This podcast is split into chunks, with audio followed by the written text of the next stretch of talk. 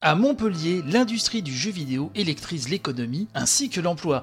C'est France 3 Région.fr qui nous cause de tout cela, qui nous dit tout d'abord en préambule que Montpellier, ou Montpellier, hein, il y a deux versions, est la deuxième ville française après Paris pour la création de jeux vidéo. Elle compte 90 entreprises, du géant Ubisoft aux petites startups, et 600 emplois salariés ou indépendants un secteur économique très dynamique qui recrute et qui forme des jeunes. Et ça c'est bien, quand on forme la jeunesse, c'est magnifique. Artefix, célèbre école montpelliéraine plutôt spécialisée dans les effets spéciaux et l'animation, et maintes fois récompensée aux Oscars de cette catégorie, a créé il y a 4 ans un cursus spécifique jeux vidéo.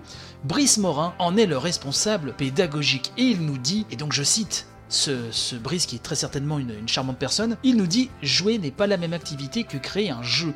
Les premières années, on va travailler avec les élèves sur cette distinction pour leur donner un regard professionnel, les amener à considérer le jeu comme un produit qu'il faut analyser et qui obéit à des règles. Laura Guibert et Guillaume Huck, étudiants, se destinent ainsi respectivement au métier de game designer et d'artiste environnemental. Des jeunes diplômés créent ainsi leur propre entreprise, à l'instar de Benjamin Roland et Damien, Offshire, cofondateur de Bigger Inside, une start-up montpelliéraine dont le prototype de réalité virtuelle en mouvement a été présenté début 2018 à l'Occitanie eSport, rassemblement de gamers et de créateurs au parc des expositions. La société est portée par Cap Omega, l'incubateur d'entreprises innovantes de la métropole de Montpellier.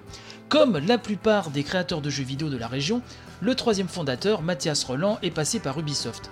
La star des studios français produit une partie de ses jeux à son siège de Castelnau depuis presque 30 ans, ce qui a permis, selon lui, le développement d'une filière économique dynamique autour des jeux vidéo. Mathias Roland nous dit, je le cite, on a pu rencontrer beaucoup d'acteurs locaux, soit des petits studios, soit des indépendants, mais aussi des compositeurs, des musiciens et même des avocats qui œuvrent dans ce domaine.